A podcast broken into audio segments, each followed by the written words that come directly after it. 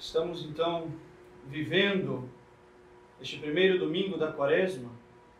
Já faz alguns dias que para nós começou esse grande tempo de penitência na igreja, esse tempo em que nós, por esta penitência justamente, morremos um pouco mais para nós, participando da morte de nosso Senhor Jesus Cristo, que vamos celebrar na Sexta-feira Santa, aprendendo a voltar para Deus, já que o pecado nos separou dele, amar ao próximo e a si mesmo da maneira correta, desapegando-se de si por um apego desordenado e desapegando-se das criaturas e do próximo por um apego desordenado né? e voltando toda a nossa vida, toda a nossa ação para o Senhor. Isso se chama conversão e esta conversão nós adquirimos por meio desta penitência quaresmal. Por isso a penitência dessa quaresma é para todos nós católicos um dever, uma obrigação séria com a qual, sem a qual nós não poderemos verdadeiramente participar com fruto da, do Tríduo Santo, da Sexta-feira Santa,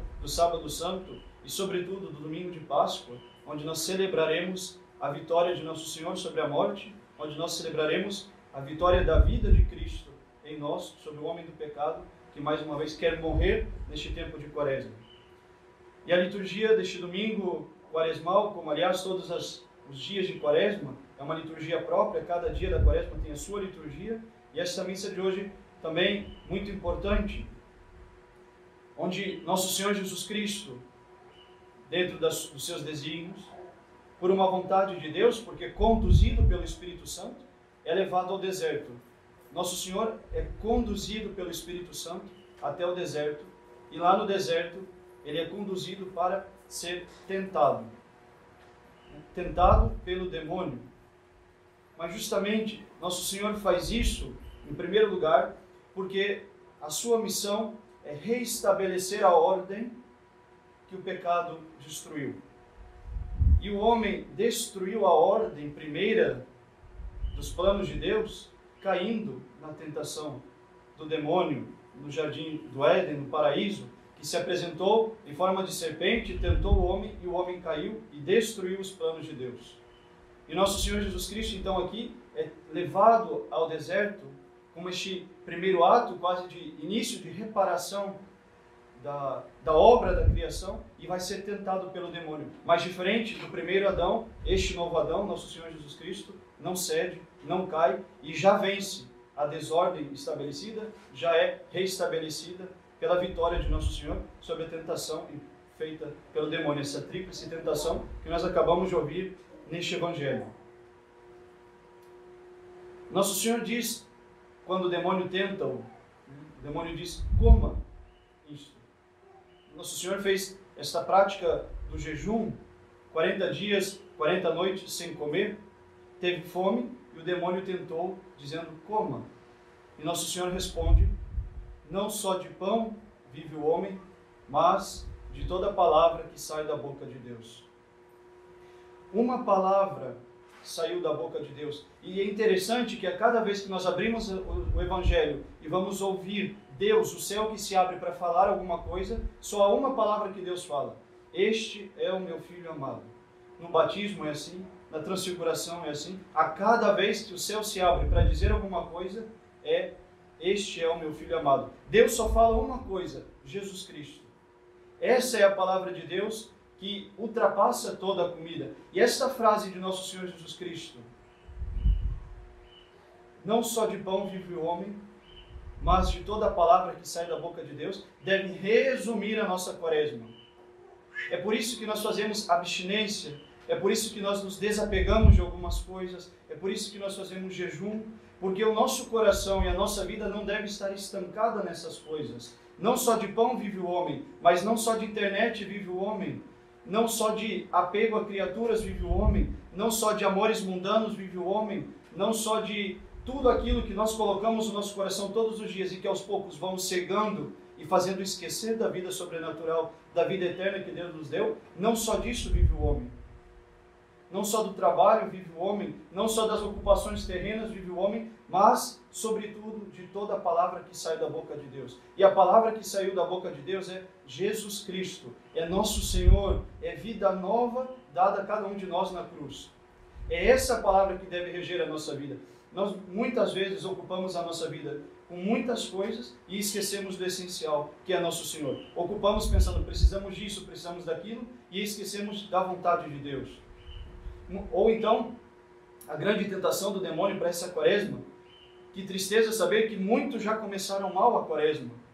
Quarta-feira de cinzas receberam as cinzas, e na sexta-feira já viviam, já saíam desse mundo com os amigos como se Deus não existisse, como se nunca o padre tivesse imposto as cinzas na cabeça, como se nunca a igreja tivesse dito a, nós, seus filhos, agora começa o tempo de sobriedade, agora começa o tempo de penitência. Quantos já viveram o sábado de ontem como o pior dos mundanos, como se Deus não tivesse chamado nenhum de nós à penitência, como se nada disso tivesse começado. Quantos de, de quarta-feira para hoje já abandonaram as resoluções de quaresma? Onde é que nós estamos? Quando é que nós vamos uma vez por todas, permitir que Deus nos converta? Quando é que de uma vez por todas vamos fazer o jejum verdadeiro, ou seja, deixar as porcarias deste mundo e colocar o nosso coração de uma vez por todas no céu? Ou então nem tentemos, ou então deixemos tudo isso. Mas não voltemos atrás. Façamos como nosso Senhor, que venceu a tentação e que quer restabelecer a ordem, e reestabeleçamos a ordem em nossa vida, ou seja, primeiro Deus e Sua vontade, e depois este mundo, se for interessante para nós, se for necessário para nós. Mas não vivamos como se a graça pudesse ser algo que eu adquiro hoje, perco amanhã e recupero depois pela confissão só para poder comungar, só para poder dizer que eu tenho uma consciência tranquila. Não, a graça é muito mais, a graça é uma vida que nos é dada e que não deve mais ser perdida. E quem deve nos dar essa vida, aumentar essa vida em nós nessa quaresma, é a penitência. Então façamos verdadeira penitência. Ouçamos o que São Paulo diz na, na epístola de hoje. Irmãos, que a graça de Deus não seja em vão em vós. Ou seja, mais uma vez, Deus nos chama a penitência e a conversão. Mais uma vez, Deus nos chama a nos aproximarmos dele nessa quaresma. Nós deixaremos esta graça passar? Nós deixaremos esta graça ser em vão? Ou nós permitiremos que desta vez, neste ano, nesta quaresma, que talvez seja a última da nossa vida, ou talvez seja aquela em que nós teremos as maiores graças para melhor corresponder a Deus, nós deixaremos tudo isso passar mais uma vez, como se nada tivesse acontecido, como se Deus nos tivesse chamado e como se a gente não tivesse uma vida eterna a velar e a cuidar? Não, é necessário estar atentos, vigilantes e, sobretudo, receber bem a graça que Deus quer nos dar. Essa deve ser, então, o nosso propósito de todos os dias de quaresma, não perder a graça de Deus que hoje passa e que amanhã talvez não passe, como diz o próprio Santo Agostinho. Essa deve ser então a nossa motivação nesse tempo de quaresma. Não só de pão vive o homem, mas de toda palavra que sai da boca de Deus. É preciso realmente buscar separarmos-nos do apego aos pães deste mundo, do apego às coisas deste mundo, e começar a dar mais atenção a esta palavra de Deus, que não é outra senão Jesus Cristo. Seja, Jesus Cristo morto e ressuscitado para que nós tivéssemos vida nova, morrendo com Ele, e este é o trabalho da quaresma, morrer, e ressuscitando com Ele, este é o trabalho para toda uma vida.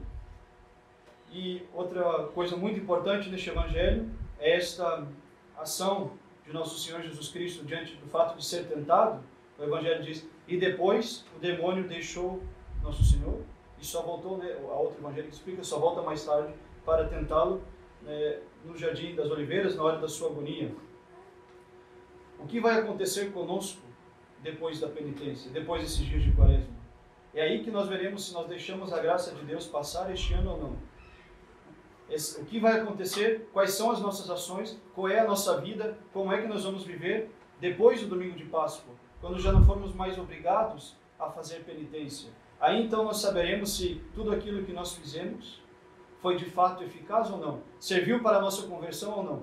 Vamos de, finalmente abandonar o pecado que nós estamos combatendo nessa quaresma. Vamos finalmente abandonar, em todos os casos, essa disposição a, a conversar e a dialogar com o pecado, abandonar essa disposição de viver unicamente para esse mundo. Ou nós seremos criaturas novas, homens novos, ressuscitados por nosso Senhor Jesus Cristo. Quem seremos nós depois dessa Páscoa? Quem foi Jesus Cristo depois das suas tentações? Quem seremos nós depois dessa dessa quaresma, depois do domingo de Páscoa, depois dessa vida nova que nos será atualizada em nossa alma no dia santo da ressurreição do Senhor. Peçamos a Deus então a graça da perseverança, a graça de separarmos-nos das coisas deste mundo, do apego desordenado às coisas deste mundo e de uma vez por todas colocar o nosso coração no céu, porque nem só de pão vive o homem, mas de toda palavra que sai da boca de Deus.